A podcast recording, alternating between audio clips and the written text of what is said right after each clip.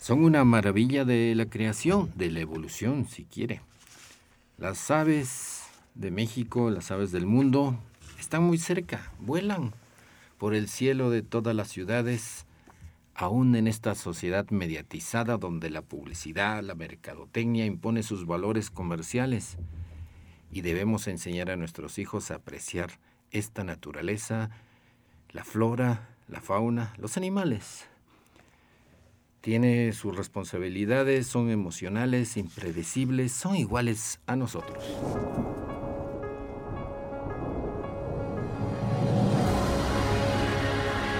Radio Universidad presenta El espíritu de las montañas. Un viaje al centro de la Tierra y al pasado geológico de San Luis Potosí y México. En la conducción, Jessica Mena y Cristian del Carpio.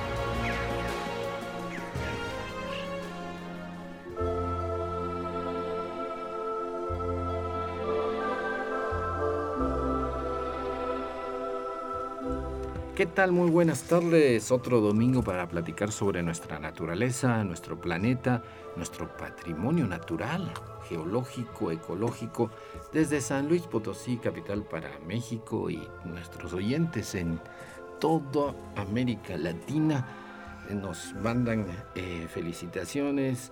Pues sí, es un programa de divulgación científica donde les comentamos muchas cosas de la naturaleza, del subsuelo, del mar. Pero la idea, querido oyente, es que usted se meta un poquito más. Queremos provocarlo para que explore explore nuestro país, nuestra naturaleza, porque hay muchísima información de muy buenas fuentes. Busque los canales de YouTube de las universidades, las conferencias, hay mucha información y nosotros somos solamente divulgadores y casi no opinamos porque nuestros invitados de primera línea, experimentados en sus temas, pues ellos son los que nos traen esta, esta maravilla que es sus experiencias por la naturaleza.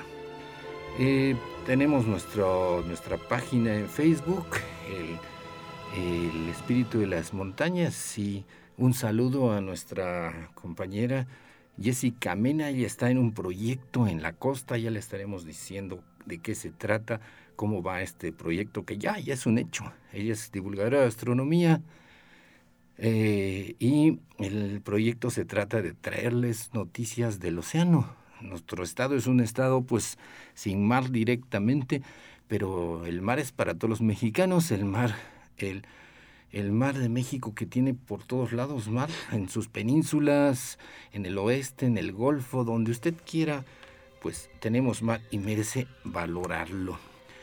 Pero para entrar en materia directamente tenemos con nosotros a nuestros invitados, como siempre, expertos en el tema. Vamos a hablar hoy de la fauna de las aves, de las aves que hay en San Luis, de las aves que usted ve por ahí. Son maravillosas, les vamos a, les vamos a enseñar todas las especies que puede ver y dónde puede verlos directamente, a estos animalitos en el Parque Tangamanga, aunque están por todas partes, pero en el Tangamanga, en la Laguna 2, también hay un proyecto de protección de las aves donde va a haber carteles donde le van a decir a usted y a su familia de qué ave se trata. Pero para hablar de esto, mejor directamente con nuestros invitados. Eva Carolina Almanza Flores del colectivo Ojo de Lumbre, ellos hacen observación de aves. Eva, un gusto tenerte por aquí. Gracias por aceptar la invitación. Gracias, Cristian. Un saludo para toda la audiencia. Marvin Uriel Villegas, también del colectivo de observación de aves Ojo de Lumbre. Oye, ¿por qué Ojo de Lumbre? Parece un colectivo demoníaco. ¿Por qué ese nombre? Ah, bueno, ese nombre lo escogimos cuando comenzamos a juntarnos para, observar aves. Y es un, es un ave que se encuentra en, en el bosque de encino de pino de casi todo el país. Y aquí pues lo podemos encontrar en en Sierra San Miguelito, en Sierra de Álvarez. Este, es, un, es un pajarito muy pequeño y justo tiene los ojitos amarillos que es como que simulan que tiene fuego en los ojitos. Entonces pues nos gustó es un ave relativamente común en esos eh, ambientes, en ese ecosistema, y pues es fácil de ver cuando vamos de paseo. ¿Y, y cómo así? Eh, en otros países, por ejemplo en Estados Unidos, la observación de aves es, un, es una actividad que prácticamente todos lo hacen, todos andan en el campo con sus binoculares, hay asociaciones enormes como la Otmont Society, la Ornithological, el Laboratory de Cornell, instituciones enormes. ¿Y cómo aquí en México, cómo se les ocurrió a ustedes y por qué no todos vemos las aves? Son bellísimas, ¿no? Eh, bueno, eh, eh, yo creo que la observación de aves, así como tal, sí comenzó en países pues occidentalizados, ¿no? O sea, creo que, si mal no recuerdo, en vez de, de, cazar las aves en algún momento en Estados Unidos, este, como que la propuesta fue, bueno, tenemos que estudiar a las aves y para estudiarlas hay que matarlas, entonces utilizaron como herramientas de cacería como son los binoculares, para, alguien dijo, no me acuerdo quién, pero dijo, pues en lugar de matarlas, pues hay que observarlas con detenimiento, entonces empezaron a desarrollar binoculares como especializados para, para ese tema y para estudiarlas en vez de... Qué terrible, ¿no? Que a un niño, sí me acuerdo que en la secundaria y en las universidades se abrían animalitos, se ah, mataban a las ranitas, ah, no sé, como que si fueran objetos, ¿no? Que como abrir una licuadora a ver qué, motor tiene adentro, qué terrible enseñanza de cuando la maravilla de la naturaleza es su comportamiento vivos. Un animalito muerto ya no es nada, ya es un pedacito de carne que solo da lástima. Pero sus colores, su comportamiento, el comportamiento de las aves eh, es increíble. Son eh, pues animalitos que llevan millones de años, ¿no? Y, pero bueno, eso es lo que yo pienso. Pero ¿cómo empezó el gusto? El, ¿Cómo empezó el gusto en sí? ¿A ustedes cómo les nació? Pues mm, he sido entusiasta de la naturaleza desde que tengo memoria. Eh, por parte de mi papá, que es de campo, de rancho, y de ahí nace el gusto, la costumbre de siempre andar en el monte, andar de curioso. Hace algunos años eh, tuve la suerte y fortuna de coincidir con Eva y con el colectivo Ojo de Lumbre y de ahí hemos tratado de hacer que aumente más el colectivo y hemos tratado de llamar a más gente a lo mismo para que se haga una especie de cultura de las aves acerca de la importancia que tienen las mismas, el por qué están aquí y el cómo nos ayudan. Aparte de que es una actividad recreativa sana que se presta para la interacción de niños, eh, adultos, e incluso hasta hay talleres para personas no videntes o sordas que a fin de cuentas el objetivo sigue siendo el mismo, observar y admirar las aves, así como protegerlas. Y pues ayuda también a la evaluación del ecosistema y también saber, saber la, la salud que hay en el ambiente, porque un ambiente sin aves no es un ambiente saludable. Claro, las aves son un diagnóstico de cómo está ese ambiente. ¿no? Si se tiene las aves, sobre todo, por ejemplo, halcones, se sabe que todas las demás están abajo. Para que un halcón sobreviva tiene que haber pajaritos más chiquitos y así sucesivamente. Es, es increíble eso. Y qué bueno, qué bueno que tu familia te inculcó eso, porque los niños son naturalistas por innato. Y uno los es terrible como a un niño que su cerebro está fabricado para conocer su medio natural le, las papás le dicen, no, no agarres ese animal, te va a picar, no te va a morder, uh guácala, no transmite enfermedades. Les dicen cualquiera de esas cosas y le ponen ahí su iPad o su celular para que juegue.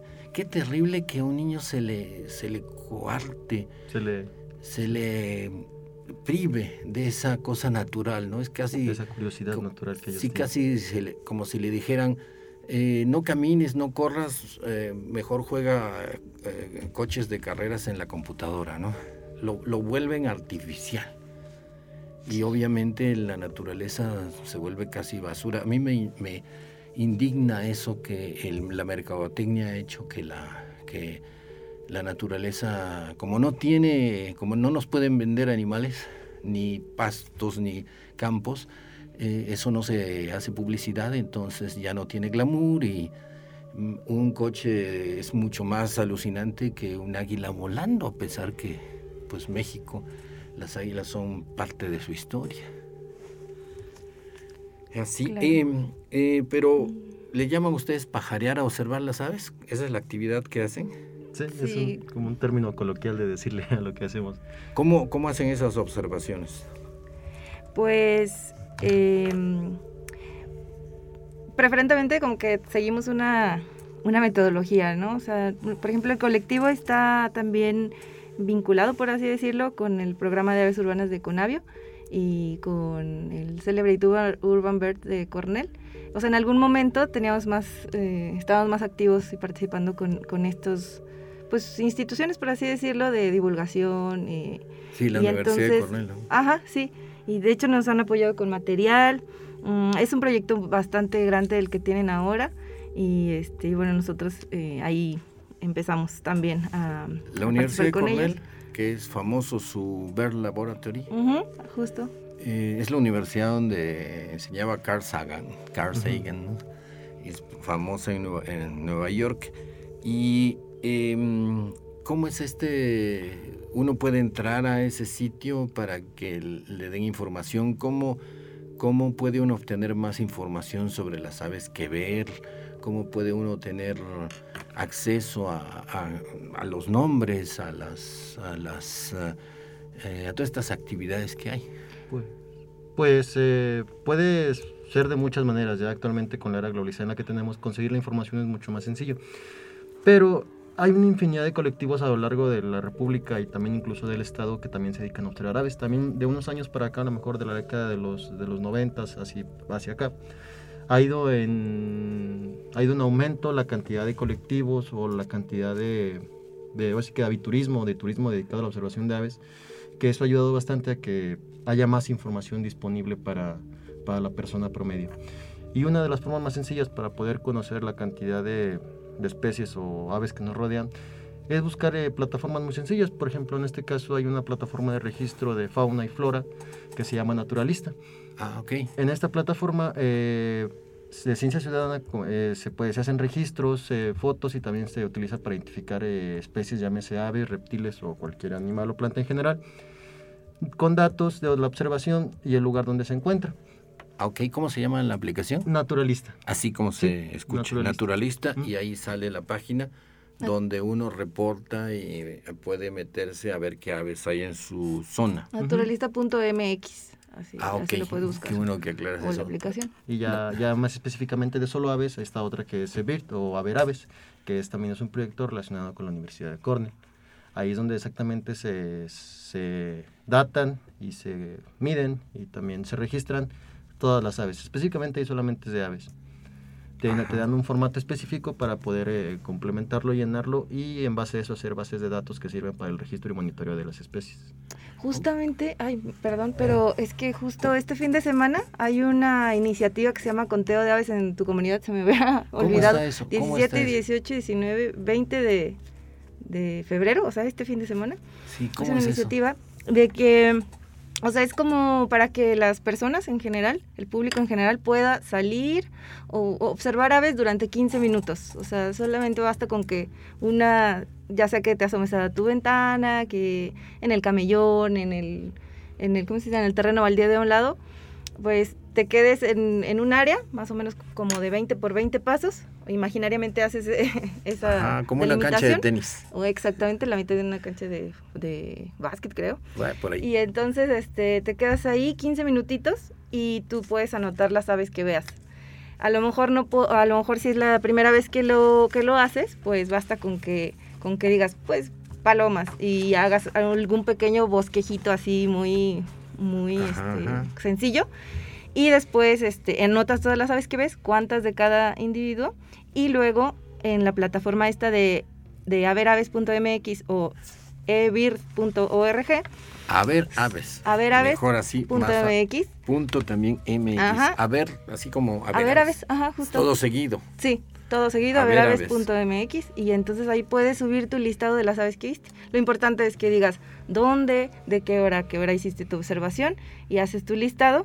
Y si necesitas ayuda, pues hay varias em, revisores. que te pueden apoyar o nosotros nos puedes buscar en arroba Ojo de Lumbre en Instagram. Ojo de Lumbre. Ojo de Lumbre. Así, eso se le queda a uno porque piensa, como te dije, que es algo mágico, ¿no? Sí, y ahí este, nosotras les podemos apoyar con la identificación. Ojo de lumbre, nada más. Sí. Y sale solito. Sí. Ok. este... A ver aves con V. A ver aves también con V. Eh, punto MX, o eh, ojo de lumbre seguido eh, punto MX. No, Ojo de Lumbre. En Instagram ah, no estamos así como ah, Ojo Instagram. Ajá, en Instagram.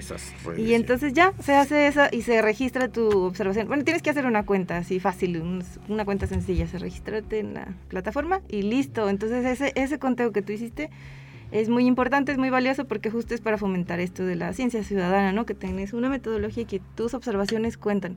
También es importante decir que si ves cero aves, está indicando algo y es importante ah, reportarlo. Si en esos 15 minutos no viste, no viste ninguna ave, entonces es importante reportar el cero. Es como un censo de aves. Sí, básicamente. Entonces eso como que te, te, va despertando la curiosidad justo por lo que hay a, nuestro alrededor, ¿no? Y entonces ves la diferencia entre un, un terreno baldío que parece que está abandonado, ¿no? Luego le echamos basura pero realmente casi en los, en los terrenos baldíos encontramos vegetación nativa, ¿no? Que mezquites, nopales, este, huizaches, pastos, y entonces eso es muy importante para las aves.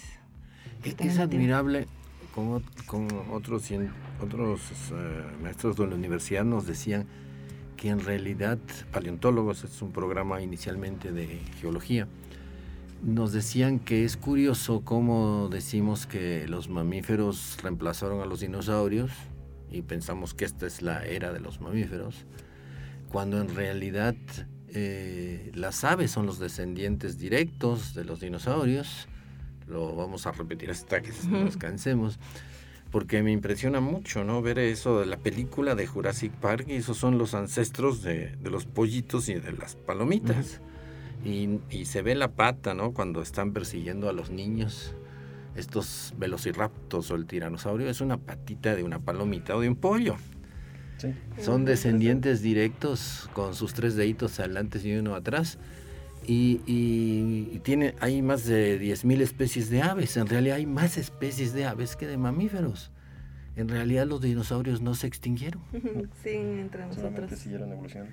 Y realmente la idea se siente un poco lejana, pero cuando pones un poco de atención y ves conductas en las aves, eh, son conductas que incluso hasta parecían ser jurásicas, sobre todo en especies, en especies eh, por ejemplo, como las garzas, las garzas que capturan su alimento y al ver cómo trabajan y cómo comen, eh, es como estudiando prácticamente a un dinosaurio.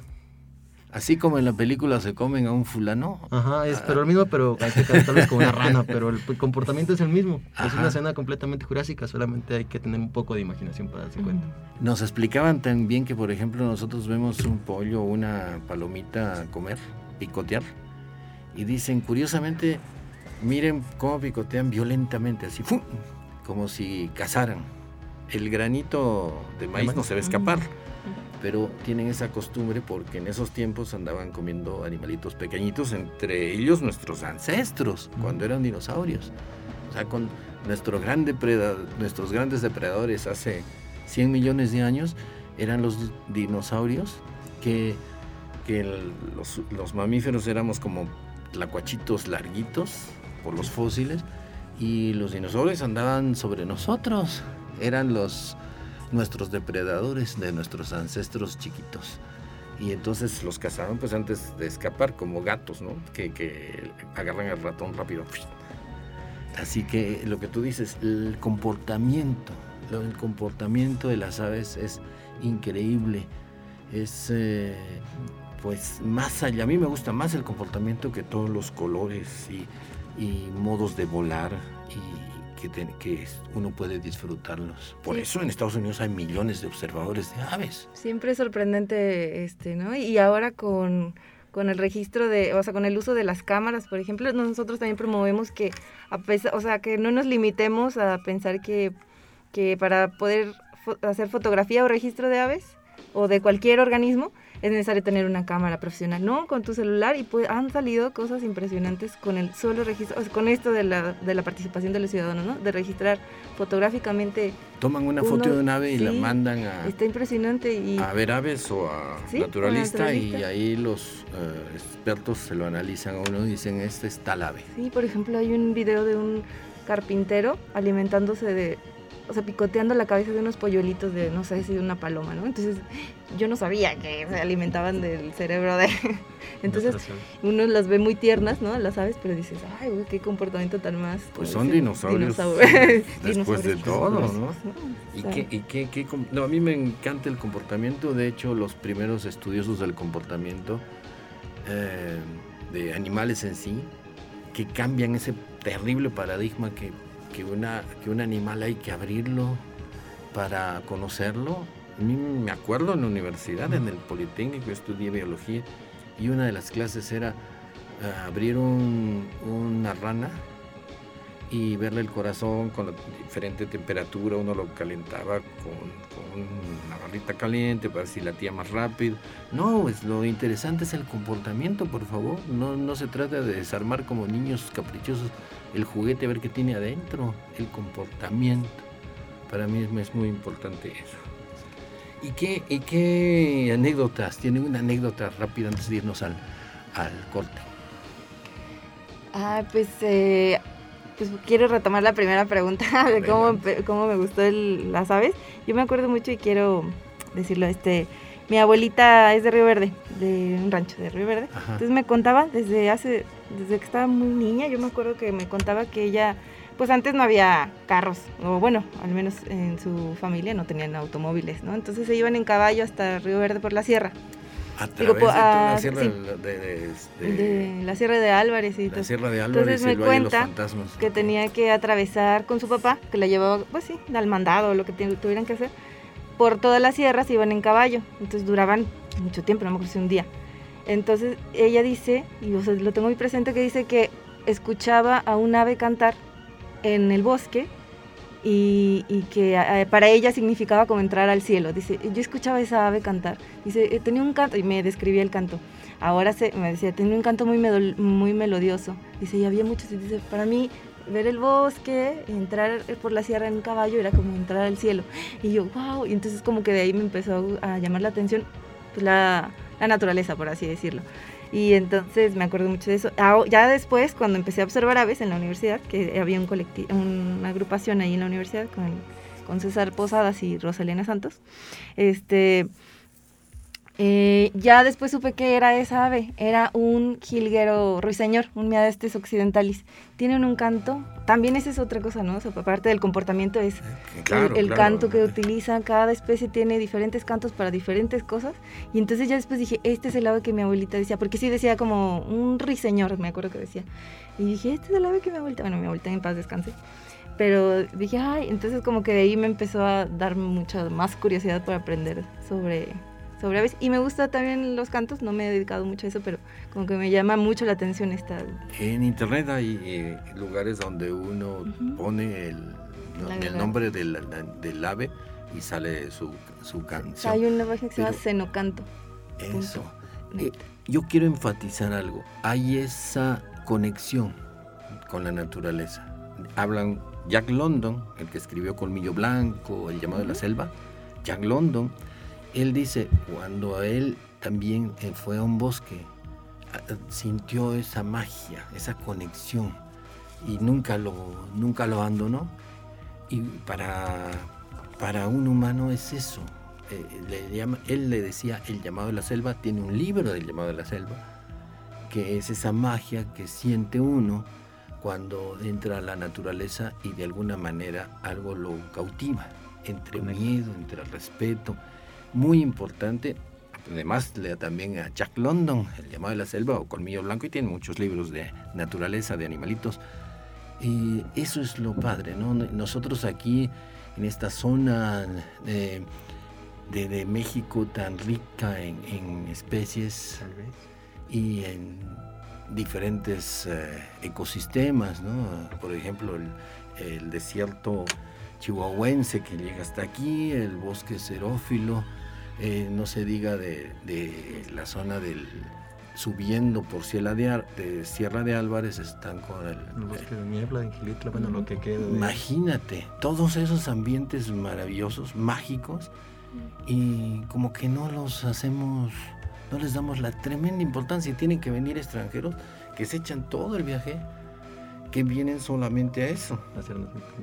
Hacer eh, observación de aves, estar en la naturaleza. Qué lástima que no valoremos eso, porque para mí estamos totalmente mediatizados y solo hemos tomado valores, eso siempre yo lo diré, valores comerciales.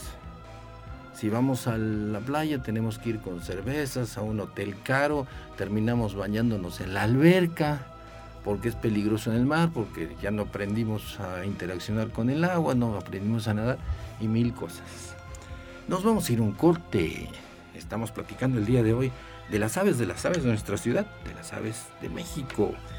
Y regresaremos en el espíritu de las montañas por Radio Universidad, por supuesto. Volvemos.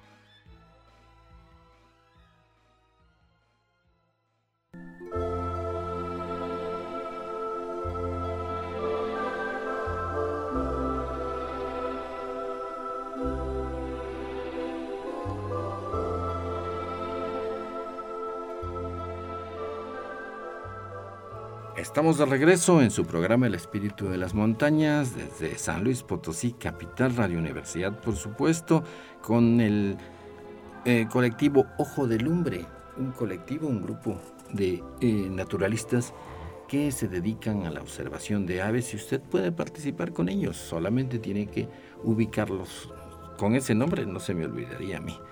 Ojo de Lumbre en internet y ahí sale como entrar, cómo empezar a, asomarse a ese mundo maravilloso de, la naturaleza que es, pues entrar por el medio de las aves, como muchos, ¿no? Outbound, creo que este señor famosísimo en Estados Unidos, de hecho es una asociación, hay una asociación con su nombre, dice que él se impresionó hablando de eso, de esa conexión, que estaba en su rancho allá en el este de Estados Unidos, y de repente dice que en la noche sintió, acababa de llegar porque acababa de llegar de Europa y salió, dice, sintió, nunca había escuchado gansos y, salió y de repente vio que una migración de gansos.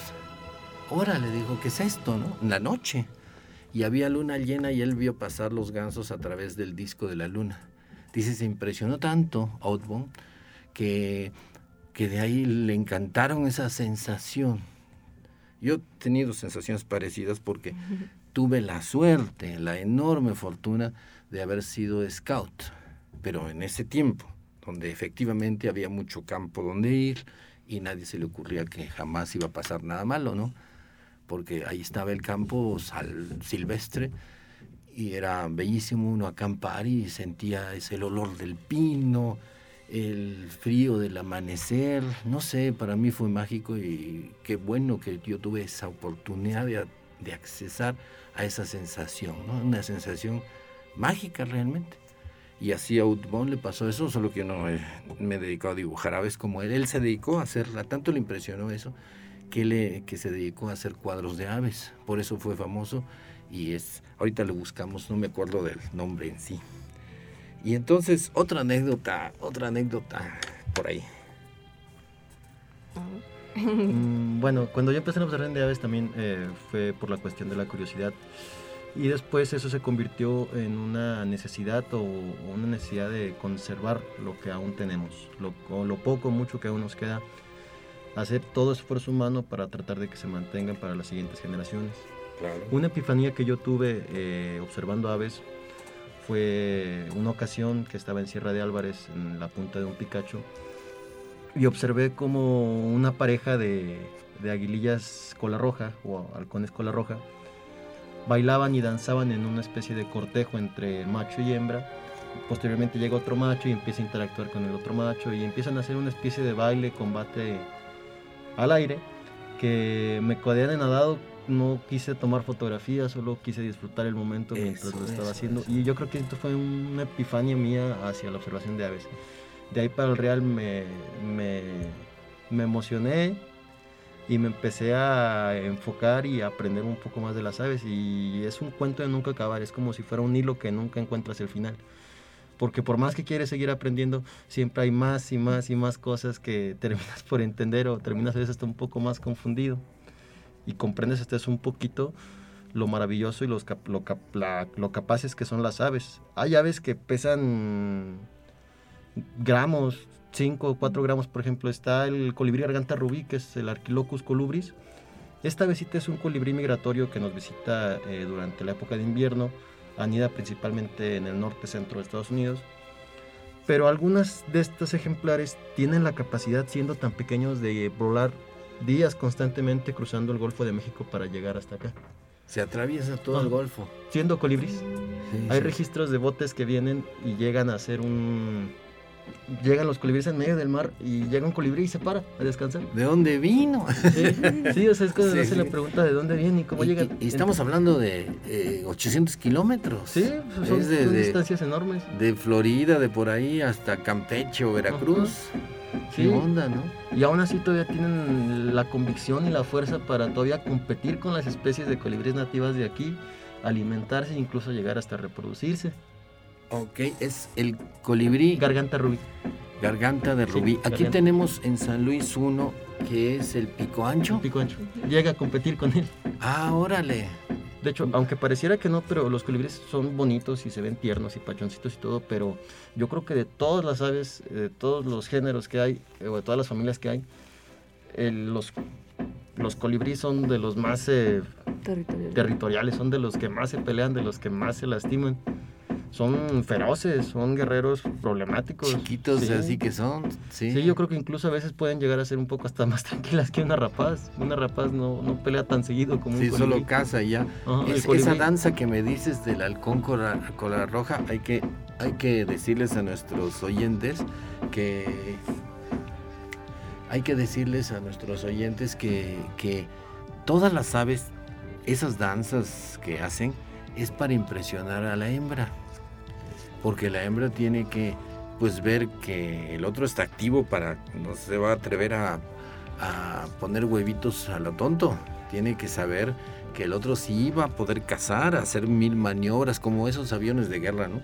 Hacer mil maniobras y cazar palomitas o el pajarito que se deje para criar a los hijitos. Es igual como una mujer, pues ve que uno tenga chamba, ¿no? el, para que aporte. Igual todas las especies, las hembras ven a ver qué tal vuela, a ver cómo le hace y todas, ¿no? Incluso en el colibrí también hay una danza. Y no se diga de, muchas especies que tiene que danzarle, demostrando que es ágil en el aire, que está, pues no le, no le duele nada al animalito. Oye, ahorita me acordé de lo que comentabas del colibrí. Y justamente nuestras, nuestras, nuestra región, pues, lo, como en, sí, en la cultura prehispánica, por llamarlo de alguna forma, está este personaje mítico, o bueno, ¿no? Presencia mítica de Huitzilopochtli, ¿no? Entonces seguramente ah, por la serpiente emplumada. No, Huitzilopochtli, el, el, colibrí izquierdo, o sea que es, es la representación de la voluntad, nos compartió un compañero. Y es muy importante, ¿no? Para la cosmovisión eh, precolombina, eh, para nuestros ancestros de, esta región, de donde somos, la región Anahuaca. Entonces sí, seguramente ellos también observaban los, colibríes y claro, decían, ¿no? Pues este... Quetzalcóatl es la serpiente emplumada. Sí, que también es, fíjate, referencia a las aves. Solo que está enfocado en los colibríes, de hecho se dice que se, se, representaba con colibríes por lo mismo de que tenía ese, ese carácter feroz que veían en las aves, lo representan en la idea que en este caso era Huitzilopochtli. Que tan chiquito y sin embargo tenía ese carácter, ¿no? Fuerza. Claro, el colibrí se sabe que es rapidísimo, que vuela para atrás, para arriba, para abajo, entonces sabe que nadie lo va a alcanzar, ni siquiera un halcón. Porque hasta picotean a los halcones Sí, a veces hasta llegan a em, después hay que comentar que vamos a tener la oportunidad de ahí hay un proyecto en el Parque Tangamanga 1 con la laguna eh, menor, así le llaman, o la laguna número 2, que está atrás frente al teatro. Está en... ¿El ecomuseo atrás del ecomuseo? Por atrás del ecomuseo. Es un lugar, eh, un paradero de aves migratorias, hay aves que se quedan. Eh, es fabuloso, es muchísimo, muy bella. Ya se, se, ha comentado las autoridades del parque, hemos platicado, no solo yo, hay todo un proyecto, hemos platicado con el licenciado Enrique Alfonso, él es director del parque y está consciente de, de, la importancia ecológica de ese lugar. Se van a poner letreros donde las eh, especies estén así, como no, un, un, letrerito que diga especie tal y son bonitas, ¿no? Es, eh, eh, obsérvela, viene desde Canadá, lo que haga esa especie se va a poner para que las familias, pues los papás enseñen a sus hijos este animalito y va a haber observatorios así, eh, como siempre andan en el mismo lugar las aves, es muy fácil decir, desde aquí se ve esta, desde aquí se ve esta otra. Hay monjitas, ¿qué, qué, qué especies podemos ver en el Parque Tangamanga? Claro, no, no molestándolas, ¿no? No, no, les vamos a, no nos vamos a acercar. Los playeritos, a mí lo que, la que más me gusta son los playeritos, unos que parecen pollitos yo no sé cómo viven ahí todavía. Ahí, sí, el Parque Tangamanga es un, es un lugar increíblemente importante en la ciudad para, para ¿cómo se dice? Para, pues sí, para acoger a las aves. Este, a pesar de que es un ecosistema pues introducido, por así decirlo, suburbano, ajá. Este, sí hay mucho que, que, pueden, que podemos aportar para su conservación. Entonces, no, pues hay registro, por ejemplo, decías de 10.000 especies de aves aproximadamente a, nivel mundial, pues aquí en San Luis, en todo el estado, hay aproximadamente 500 especies, de las mil y cacho, 1100 y cacho que hay en México. Entonces, en todo el estado, 500. En San Luis, si ustedes checan ahí en las plataformas de Naturalista, por ejemplo, ponen San Luis Potosí, la ciudad, y hay como alrededor de 200 especies de registro, 200 especies de aves. Entonces, en el Parque Tangamanga, creo que es el, como sí, como el, área que más... Sí, ya anda pegando creo que a las 300 especies. 300 especies. Y eso justo es de todas las aportaciones que, que ha hecho la banda. O sea, digo, la, sí, la gente. la banda. la banda. y, y, por ejemplo, hay registros muy eh, interesante. Hay pelícanos, o sea, llegan pelícanos, ¿no? Eh, eh, cormoranes. Cormoranes. A mí me gustó ver el este cormorán como se zambulle, como si fuera delfín. Ah, zambullidores, estos playeritos que dices súper chiquititos. Justo platicábamos, ¿no? Que donde están el tule, los, el pasto ahí en el lago menor, que ojalá que no lo vayan a cortar, pero ya en este proyecto podemos intentar que, sepamos la, la importancia de ese lugar. Pero ahí, justo nada más en ese cachito, viven especies de aves. Está el salta pared pantanero, solo, solo en ese tularcito. El, tular, no lo vayan a tocar. Yo sé que todos, todos los jardineros lo que hacen en San Luis es podar. Sí. Es una poda terrible. Indiscriminada. Sí, como les es muy fácil con las motosierras, pues... Eh, Yo recuerdo que hace, hace años había también tular en, en el lago mayor pero creo que solían hacer un torneo, un triatón o algo así. Sí, fue terrible, y una salvajada. Sí, sí fue. Y es que realmente sí es importante este tipo de lugares que son suburbanos y que sirven de refugio y de alimento para muchas especies migratorias, porque hay registros, bueno, en este caso a mí me ha tocado registrar especies incluso hasta en peligro de extinción. Tal es el caso del viruego gorra negra, un pajarito muy bonito de colores grises con una capucha, con una caperuza negra preciosa. Chiquitito. Que se encuentra, es migratorio también, pero es... Em, cuasi endémico, es decir, que solo lo compartimos con una parte de Estados Unidos y México. Entonces, esas son sus migraciones. Y está en peligro de extinción porque otra especie de ave, que es en este caso el género de los tordos, parasita sus nidos, quitando los polluelos de nativos del ave y poniendo los huevos de él. ¿Como el cucú? Un tordo. Como lo que hace el cucú. Es una estrategia de, adaptación, pero que... Que, se, que el en el cucú es el que yo sé, el que sale publicado mucho en Inglaterra. Sí, la misma estrategia. Que se mete al nido cuando ve que los que la mamá los papás, los dos pajaritos se van a buscar comida y él pone sus huevitos que son muy parecidos a los que estaban y, y sacan al a los a los hijos de les, les suplantan, ¿no? Como como ahora sí que como Moisés se suplantó, creo que bueno, fue criado por otra cultura, es la que me acuerdo ahorita. Era, era de una, de una sociedad, dice, y fue criado por la hija del faraón, hasta donde yo me acuerdo. Entonces hace esa trampita, cambia a los hijos. Sí, y eso ha estado afectando ya a las poblaciones, poniéndolo ya incluso está en la categoría en peligro de extinción, al vireo, que está el vireo gorra negra. Y otros también registros interesantes que ha habido ahí en el Parque Tangamanga fue hace poquito que fue el... ¿El Catbird?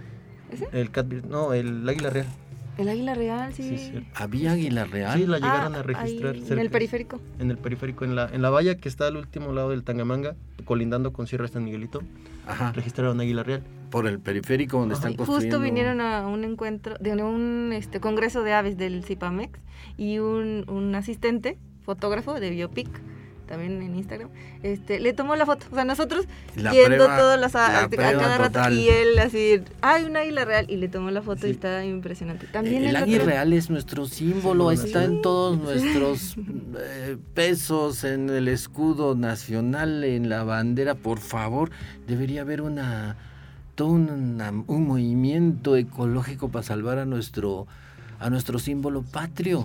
algo muy curioso y que también habla también del dinamismo de las aves es que se, se, tiene la, bueno, se sabe que la águila real es muy sentida en la cuestión de las personas, o sea, no, no tan fácilmente tolera perturbaciones humanas como otras especies de aves. Ya nos conoce a los humanos. Entonces, ya sabe con quién se eh, está metiendo. El, el, ver esta especie de ave tan cerca en una zona conurbana, o si no es que ya urbana, habla del dinamismo de las mismas y que también a veces pueden ser un poco más resistentes de lo que pensamos. Otro registro que también fue interesante fue uno que hice el año antepasado, pasado me parece, de un Milano tijereta. ¿Cómo es ese? Eh, si lo puedes enseñar. No, pues descríbanlo, es es una especie rapaz que migra, migra de Norteamérica a Sur, ah, Centroamérica. De dos colitas. Ajá, tiene, una, bifurcación en las plumas de atrás, por eso le llama el nombre de tijereta. Lo gracioso de esta ave, o lo curioso de esta ave, es que solamente baja por la vertiente del Golfo de México. Es decir, toda esa parte de Veracruz, todo ese corredor biológico lo suele utilizar. Y el hablar de registros en el centro del país de esta especie es algo muy raro. Creo que fue el primero también que había para, el, para la zona centro del, del estado. Y pues te habla también de, que, de cómo, está cómo estamos influyendo en el, en el, movimiento de las aves o también otra, cómo, están, cómo son ellas realmente, que no dependen de rutas exactas para seguirse moviendo. Sí, las aves son impredecibles, sobre todo la migración de las aves es impredecible. Luego, luego comentamos, siempre que veamos un pajarito, aunque pensemos que ya sabemos qué es, no, hay que observarlo con detenimiento porque nos puede sorprender, ¿no? Pensamos que es una especie, pero ya lo observas, ah, no, resulta que es un registro inusual, ¿no? Sí. esto nunca lo habíamos visto. Yo he ido a muchos proyectos así y hay ingenieros, discúlpenme, pero no saben nada de, de biología, que piensan que si ponen una percha o eh, hacen alguna adaptación de ponerle casitas, el ave se va a meter ahí, ¿no? Y, oyentes queridos, los animalitos, igual que los humanos, hacemos lo que nadie, nadie eh, se imagina, tenemos caprichos, pues no somos robots, vamos, eso es lo importante. Y yo creo que, que, ¿cómo se pueden proteger a las aves ya que nos gustan tanto? Y tenemos derecho a nuestro patrimonio, pagamos a las instituciones de nuestros impuestos. Estamos hablando de SEGAM, Semarnat, Profepa. Eh, tienen presupuestos grandes. Están para cuidar a, nuestros, a nuestro patrimonio ecológico de flora y fauna. Se les paga. No, no son dueños de ello. Y veo que muchas instituciones eh, no hacen aparentemente nada y muchos colectivos o personas como los eh, eh, conservacionistas, los rescatistas, le meten mucho corazón a esto y no les pagan nada. ¿Cómo podemos eh, los dueños de los animalitos, los mexicanos, colaborar en proteger a las aves? Uy, yo creo que es un tema súper complejo porque, ¿no? Depende, o sea, si hablamos de institucionalmente, pues la estructura social, o bueno, la estructura política es piramidal. Bueno, y ahí es meternos en otro, en otro rollo, pero sí pienso que sí, o sea, tendríamos, eh, mm, no tendríamos como una obligación, pero sí un poco llamar la atención de justo estas instituciones y que puedan dar paso a escuchar a la ciudadanía, ¿no? A estas propuestas, por ejemplo, esta del Parque Tangamanga, o sea, que fuera un poco más amplia, porque definitivamente para poder conservar algo, ¿no? Hasta hay un lema muy, ya muy este, sonado de no puedes, eh, no puedes cuidar algo que no conoces. Entonces, simplemente, pues, eh, impulsar este, este, tipo de, este tipo de proyectos de, de ciencia ciudadana, de educación ambiental, o sea, donde podamos tener más accesibilidad a la información, porque a fin de cuentas ese conocimiento que, que sí, que, que, lo generan tal vez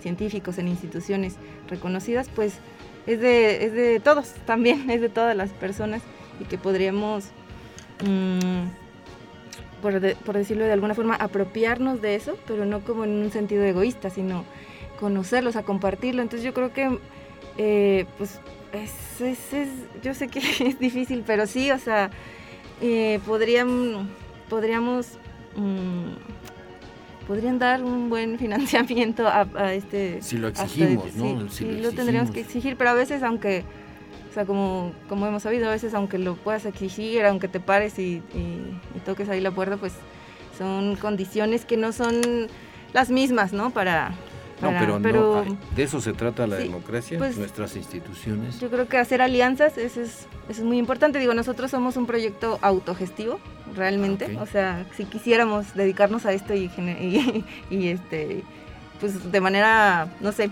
que recibiéramos una paga mensual. Yo a veces les digo, ay, ojalá que en algún momento, yo sé que vamos a, eh, o sea, como colectivo y como otros colectivos, eh, a hacer alianzas y generar este, este tipo de encuentros como el que estamos haciendo ahora con, con, el proyecto que, por ejemplo, estás impulsando tú en el Parque Tangamanga, a nosotros se nos hace así como, wow, ya es una, es al menos una luz, ¿no? Un caminito que, ya está trazadito, entonces podemos ir, irnos sumando, sumando, sumando y este, compartirlo, claro, con los cuidados y la ética que podamos. Y el este, conocimiento y el, amor que tienen, ¿no? Eso es muy importante. Generalmente muchas autoridades entran ahí, lo digo abiertamente, estamos en expresión eh, libre, ejerzo, eh, ejercemos nuestra libertad de expresión con la mejor buena voluntad, pero muchas autoridades a cargo de la ecología, de todo lo que es la naturaleza, eh, pues no tienen ese amor a la naturaleza. Consiguieron trabajo y tienen razón, pero no tienen esa entrega. Y lo que sí queda claro que las instituciones que se vuelven instituciones patito, que tienen una actitud de cubrirse con de tecnicismos, hacen mucho show de lo poquito que hacen y, y es un ejemplo de, de, ineficiencia institucional.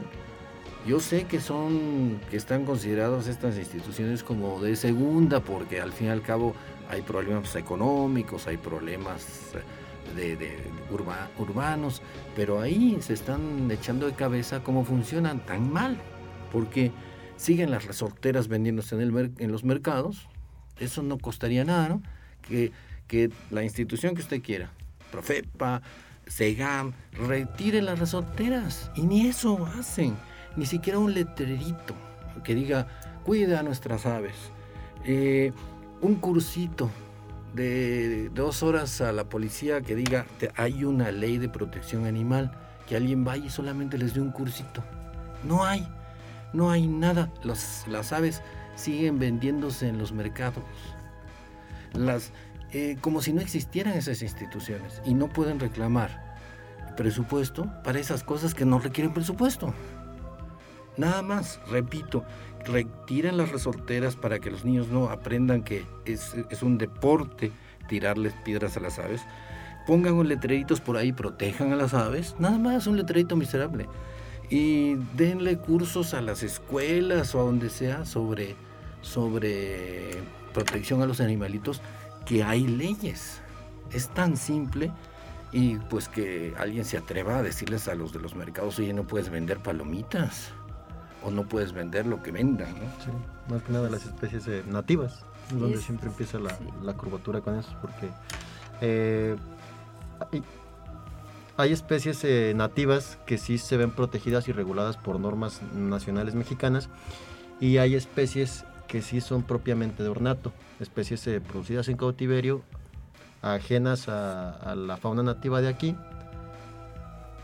y pues eso es lo que también se debería aprender a, a identificar, porque a veces hay ciertas em, problemáticas donde los órganos de gobierno, o bueno, en este caso estas instituciones a veces no están ni tan bien preparadas para saber diferenciar cuando una vez nativa o no lo es, y de ahí también se desencadenan problemas que también se prestan en este caso para problemas de corrupción o, o temas que siguen afectando a las aves en este caso.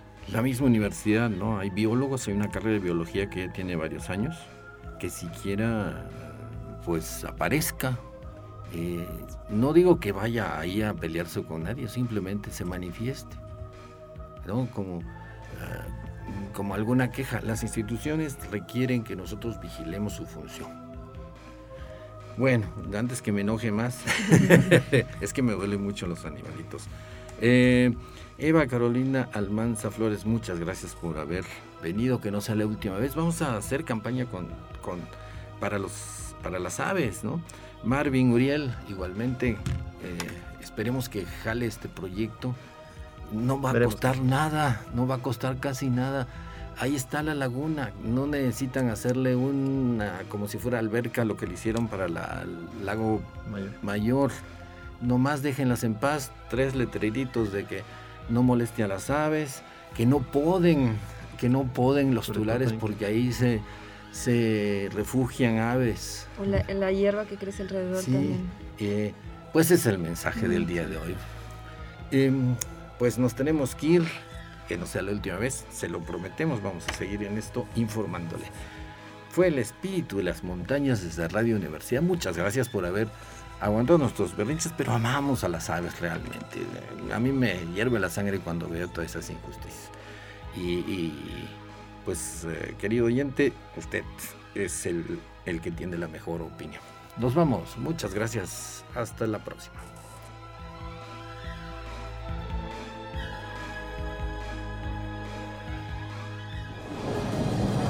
Radio Universidad presentó El espíritu de las montañas.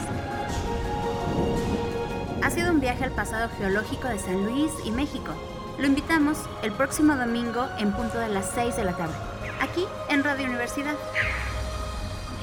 En la conducción, Jessica Mena y Cristian del Carpio.